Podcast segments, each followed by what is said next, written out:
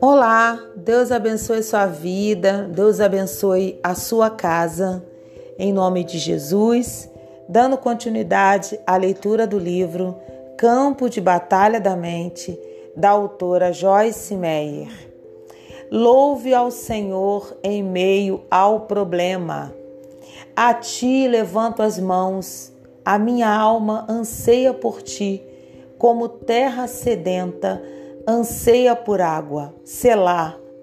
Pare e pense nisso calmamente. Salmo 143, 6. O salmista conhece a importância do louvor. Ele ergue as mãos em adoração. Ele declara qual é verdadeiramente sua necessidade. Ele precisa de Deus. Apenas Deus pode fazê-lo sentir-se satisfeito. Muito frequentemente, quando as pessoas ficam deprimidas, é porque elas precisam de alguma coisa e procuram no lugar errado, o que apenas aumenta seus problemas.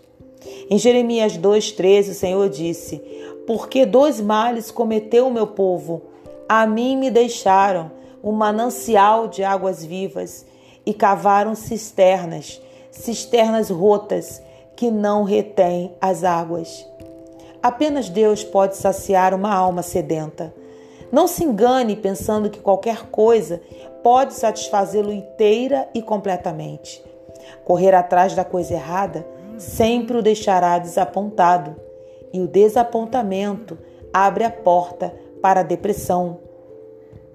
Peça ajuda a Deus. Dá-te pressa, Senhor, responder-me.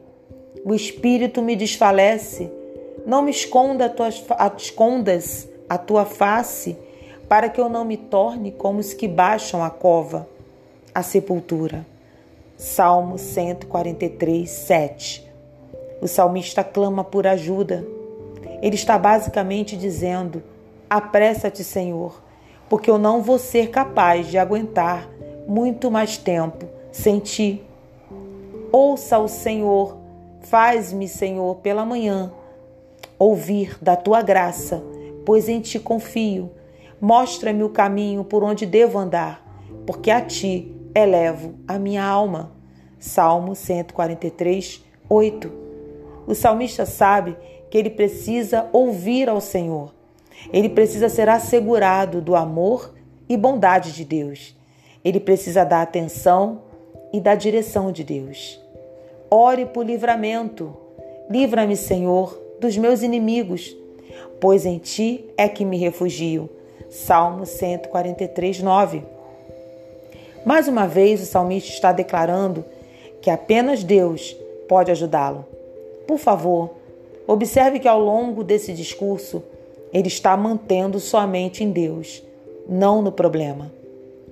Busque sabedoria, conhecimento e liderança de Deus.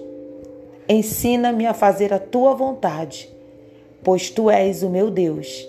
Guia-me, o teu bom espírito, por terreno plano. Salmo 143, 10.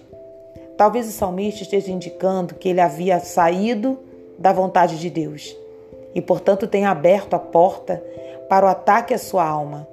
Ele quer estar na vontade de Deus, porque ele agora percebe que esse é o único lugar seguro para estar. Então, ele pede a Deus que o ajude a se manter firme. Creio que esta frase, guia-me por terreno plano, refere-se às suas emoções vacilantes. Ele quer estar inabalável, não em altos e baixos. Use suas armas, porque as armas da nossa milícia não são carnais, armas de carne e sangue, e sim poderosas em Deus para destruir, derrotar fortalezas, anulando sofismas, visto que refutamos argumentos e teorias e questionamentos, e toda altivez e superioridade que se levante contra o verdadeiro conhecimento de Deus, e levando cativo todo pensamento e propósito à obediência de Cristo, o Messias, o ungido. 2 Coríntios 10, de 4 a 5. Satanás usa a depressão para arrastar milhões no poço de escuridão e desespero.